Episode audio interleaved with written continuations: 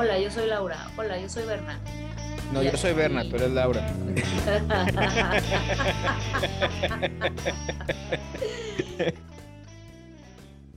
Oye, yo traigo perdido un libro, justamente.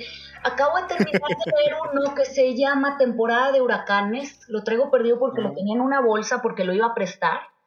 Eh, temporada de Huracanes de. No me acuerdo ahorita el nombre del autor. Igual y ya lo prestaste y te están diciendo que no, no me lo has dado y así nunca va a regresar. No, no, no, porque se lo iba a prestar a una doctora amiga mía. Pero no. No, fíjate, quién sabe dónde dejé temporada de huracanes. Muy bueno, ¿eh?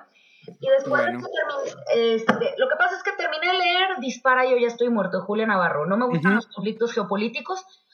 Este es en particular de la separación del Estado de Israel de Palestina y de la creación del Estado de Israel. Eh, persecución de judíos y muy, feo, mucho drama, pero muy buen desarrollo de personajes. Y ahorita me acabo de comprar este, también de Julia Navarro, Julia Navarro. que se llama Historia de un canalla. Bueno, creo que lo voy a regalar, no puedo con él. ¿De plano no? No, es de un sociópata que empieza contándote cómo disfruta matando un pajarito a los siete años. No. Los, o sea, ve, no, no le leí nada. No. Y lo soltó. Dije. Está bien, o sea, porque de plano si dices tú, no, no va conmigo, no va conmigo. No, y es que es una cosa horrorosa. El otro, no los o sea, no me gusta la política, no me gustan las guerras y no me gustan las guerras históricas, pero el yo ahorita, nevertheless. Yo ahorita ando en, ando en un arranque de leer sobre diferencias raciales, culturales y cosas así. Ok. Entonces estoy leyendo este también. Ok. The 1619 Ese libro, The 1619 Project, es una serie de ensayos. Ajá que primero fueron publicados en la revista Time, creo, en el New York Times Magazine, y ganaron el Pulitzer. Es sobre, atan la historia de Estados Unidos hacia la esclavitud de la gente de color. Ok. Entonces te cuentan cómo la parte económica, o sea, cómo la parte de Estados Unidos está atada de manera económica, social y cultural a la esclavitud. Y es el libro que está causando, bueno, desde que salió el proyecto, está causando problemas y mucho ruido acá por el... Están reescribiendo la historia. Y es un mm. análisis de cómo esos eventos formaron de manera económica, social y cultural a los Estados Unidos. Entonces, me llama la atención. Voy a ver qué tal. No, sí, por favor. Todos los libros que están prohibidos están prohibidos por una razón y por esa razón hay que leerlos. Ay, mira, aquí acaban de leer, este, aquí acaban de prohibir To Kill a Mockingbird. ¿Por? ¡Un librazo! para que veas. Para que veas, To Kill a Mockingbird, yo lo leí con cero expectativas porque mm, en realidad no soy muy fan de la literatura norteamericana, de la literatura estadounidense. Cero fan. Eh, Mark Twain, bueno, lo he leído con agrado porque pues Huckleberry Finn y eh, pues niños descalzos jugando y haciendo travesuras, dices. Ajá. Lo leí aparte cuando estaba chiquita, descalza, subiendo haciendo travesuras. Sí, sí, Mark Twain. Tom Sawyer, Tom Sawyer. ajá. Te identificas ahí alguna vez. El, el libro de To Kill a Mockingbird lo, lo prohibieron porque tiene la palabra derogatoria de cómo se refieren.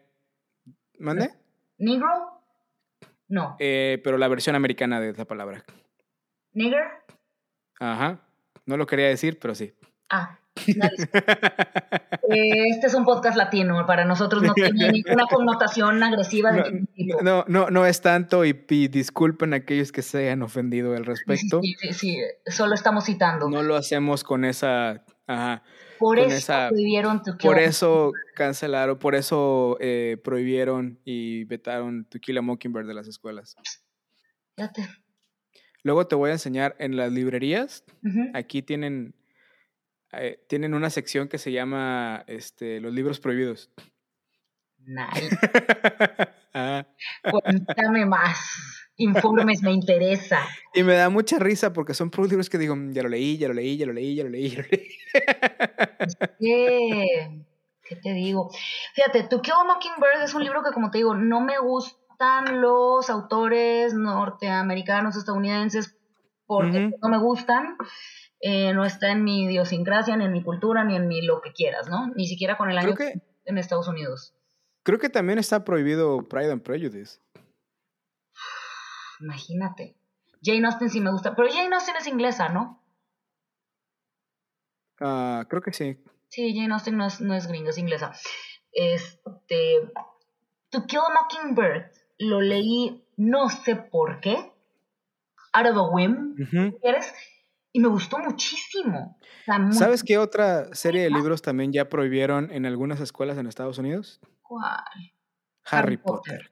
Desde que yo estudiaba, ¿eh? O sea, cuando yo tenía 15 años, y voy a decir eso hace cuántos fue, eso fue hace 23 años, ya estaban en mi escuela insistiendo que no leyéramos Harry Potter por una frase sacada de contexto del libro, que Es correcto, ajá. Siempre Que- es por eso. sí, claro, siempre es, siempre es porque alguien sacaron de contexto. ¿Sabes qué? Maquiavel, o sea, la frase el fin justifica los medios es una frase de Nicolás Maquiavélico que está sacada del contexto. O sea, no es vamos a hacer desgracias para conseguir lo que queremos, es el fin justifica los medios. A mayor importancia tenga el fin, vas a tener que reunir más importantes o más costosos medios. No significa Otros, los voy a matar a todos para, pero habría que leer a Maquiavelo. Yo, yo otros libros que están prohibidos, Brave New World, ¿Cuál? eh, Brave New World de Aldous Huxley, ¿Cómo se atreven? Of Mice and Men de John Steinbeck, No lo he leído. Ah, Catcher in the Rye de J.D. Salinger. No creo que se pierda nadie de nada si no leen Catcher in the Rye, ¿eh? Opinión Ah, The. Hunger Games. Hunger Games, Ajá. Hunger Games está prohibido. ¿por? Ah, eh, 60 No estoy seguro por qué lo prohibieron. Déjame ver. Por los temas de violencia, pobreza y amor. Bueno, en mi escuela católica en Estados Unidos prohibieron que lleváramos copias de Oh, un, un, un papá en New Hampshire, o sea, un padre, no sabemos si es papá o mamá, dijo que a su hija o hijo de 11 años le dio pesadillas y se peleó contra el board de New Hampshire y por eso lo prohibieron. Mm, Porque can numb eh, children to violence hace a los niños que no sientan la violencia, aparentemente. ya. Insensibilidad, eh, lenguaje ofensivo, violencia, antifamilia, antiético, Y ocultismo y satanismo. Ok. Bueno, la frase por la que querían a Harry Potter, bueno, por la que prohibieron a Harry Potter en mi escuela, era una frase que dice, There is no good and evil, there's only power, and those too, too weak to seek it. Entonces, cuando nos dicen eso, el compañerito que ya había leído Harry Potter, de que dice, profesor, es que eso lo dice el malo. Y el profesor se queda así de, Ajá. como el meme de Pikachu. Ah, exactamente. Entonces es como que. eh, Miren, Sí. Entre que si son peras o son manzanas, no se traigan sus libros de Harry Potter. Ese día, ¿sabes qué hice yo? Lo guardé en la mochila otra vez. No, no. Llegué a la casa a buscar en el librero de mi hermanito del- de- del intercambio, porque yo estaba viviendo en Estados Unidos, en casa de familiar, en, en mi casa, en la casa de mis hosts. Llegué derechito a sacar su libro de Harry Potter, que hasta antes de ese momento no me había interesado en lo absoluto. Claro, porque dijiste, si lo están prohibiendo es por algo. A ver, déjame leerlo. Exactamente. A ver, ¿qué hay aquí que no puedo leer? Y pues bueno, Prohibieron ay, la no. novela gráfica de Mouse porque es una depicción gráfica del holocausto. ok. Entiendo hasta cierto punto por qué algunos libros los puedes prohibir de la escuela primaria, por ejemplo. Por ciertos temas que pueden llevar. Pero ya cuando llegas al high school, a prepa. Ya tienes criterio. Creo que hay cosas que tienes que leer y experimentar para generar un criterio. Es como que me van a decir el rato que van a prohibir el mundo de Sofía, ¿no? Porque habla de muchas ideas diferentes a las que ellos tienen. Que prohíban un mundo feliz es muy malo, ¿eh? Por ejemplo. muy malo. O sea, yo entiendo que no le des a leer Nietzsche a los niños, pero como tú dices, a partir de los 15, 16 años, ya debería ser un requisito, pero volvemos a lo mismo. No nos quieren pensando. Es correcto. ah, dicen que también quieren prohibir el origen de las especies de Charles Darwin. Ay, los creacionistas. es correcto. ¿Verdad? No, están, están canijos, están, están complicados. No sé qué decir ya más. es complicado. Yo sé que hay libros que no deberían, yo sé que hay libros que no deberían de ser leídos eh, por, o sea, fíjate, estaba hablando, estaba platicando con un compañero eh, en el trabajo sobre ah, los sistemas de rating, los sistemas para poner de qué película es para niños o adultos o jóvenes que los videojuegos también tienen su, rating de niños para todas las edades, para adolescentes, para adultos. Pero los libros no. Los libros no tienen rating, ciertamente. Todo esto sería más sencillo si los libros tuvieran un rating. Claro, un PG-13, un rated R. Porque digo, las librerías tienen sus secciones. Libros para niños, young adults, adultos, fiction, non-fiction y todo lo demás. Pero realmente muchas cosas podrías decir, ok, si los vas a meter por medio de un publicista y cosas por el estilo, podrías pasar un rating como las películas, como los videojuegos, en donde hay un cuerpo que se dedica a decir, este libro está recomendado para adolescentes y adultos. Este libro está recomendado para mayores de 13 años porque así ya le estás dando un punto de vista al padre o tutor o la persona que está encargada de la crianza de un niño, que también puedan tener una decisión de si quieren leer algo o no. Sí, claro, porque yo te voy a decir una cosa. Al yo no tener padres lectores, o bueno, no lectores de ficción, mis padres ambos leen mucho, pero leen textos técnicos. Eh, uno es bioquímico, mi, mamá es química farmacobióloga, o sea, son, son químicos de profesión leen textos técnicos. En mi casa siempre estuvo el Leninger en el, en el atrio, en lugar de la Biblia, Leninger. Y pues los libros de ficción, pues yo tenía libre albedrío sobre lo que yo quería leer. Entonces era, mamá, quiero, sí, ten. Ya sí, me di cuenta que leía y que sí leía los libros, que no era, mamá, cómpramelo para no hacerle caso. O sea, que realmente, ah, bueno, no, pues lo, lo o sea, podría no comprar muchas cosas, pero el libro el que yo pidiera, claro que sí, mijita, y le va su librito siempre. Entonces, yo probablemente, ok, no probablemente, yo leí cosas que no, que no debiste haber leído a tu edad. Exactamente.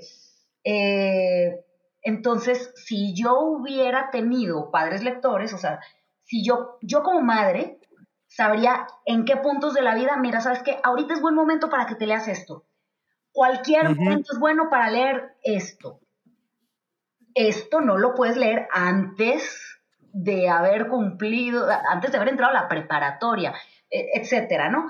Pero yo no. O sea, digo, también es los ratings o los rates o las películas y los videojuegos y todo son sugerencias, ¿no? O sea, claro. y está en parte del padre decir, mi hijo ya es, yo considero mi hijo hija, ya tiene cierta madurez emocional para poder ver o hacer esto o comprender esto o por otro lado, lo quiero exponer o le quiero exponer a estas ideas porque quiero tener esta plática con ellos.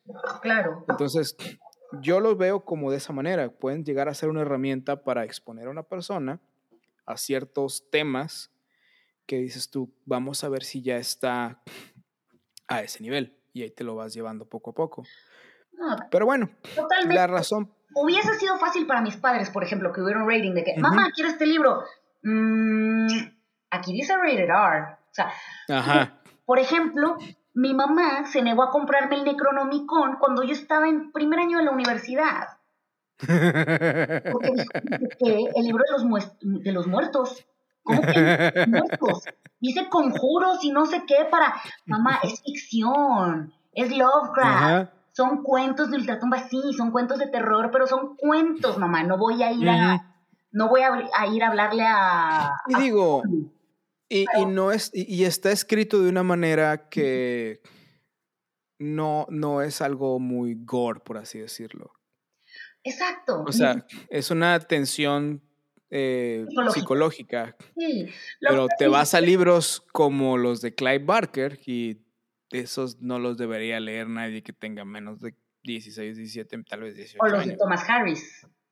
Ándale. O sea, entonces, claro. Para, para, para ponerlo en contexto, Clive Barker escribió Hellraiser. Y Tom Harris escribió El silencio de los inocentes. Ujú. Thomas Harris. O sea, e- el, punto es, ajá, mi mamá se fue con la finta de un nombre del Necronomicon, que es un libro francamente inofensivo, perdóname Cthulhu, pero es un libro inofensivo, comparado con cosas que El silencio de los inocentes, pues me lo pudieron haber comprado a los 13. Y tú imagínate eso, no se me atravesó. Pero pudiera haber sido el caso. Entonces, mi mamá, desde su criterio, a los 19 años yo no podía leer el Necronomicon. Sin embargo, sí leí otras cosas a los 13 que honestamente no debí de haber leído. Ahorita no se me viene un...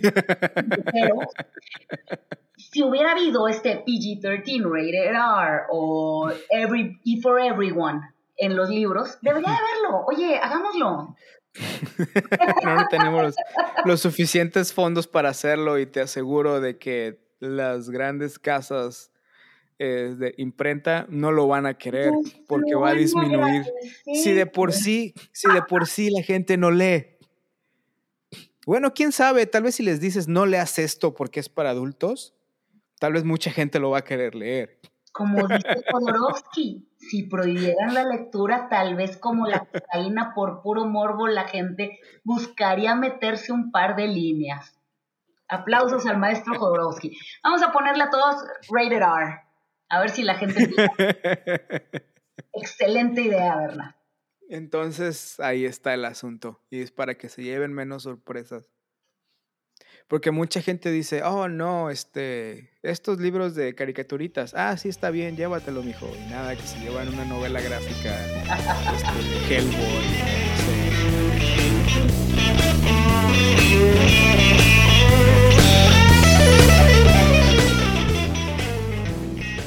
Mi nombre es Bernabé Mares. Mi nombre es Laura Arias. Muchas gracias por escucharnos el día de hoy. Los esperamos la próxima Vamos a la semana próxima edición. eh, el próximo capítulo por el mismo Vaticanal. en donde quiera que ustedes escuchen su podcast. Espero que esté disponible en donde escuchen su podcast. No olviden suscribirse para que nos tengan de manera automática. Danos un like para que te lleguen todas las notificaciones. Y si te gustó, compártelo con tus amigos. Y déjanos un review porque nos ayuda de alguna manera. No estamos seguros de cómo, pero sabemos que nos ayuda de alguna manera. Al menos a los apapachos al ego. Gracias. También se mínimo. aceptan, también se aceptan críticas constructivas. De las no constructivas también. Que hablen bien o que hablen mal. La Eso lo hablen, como dijo Yo Dani. leo las otras.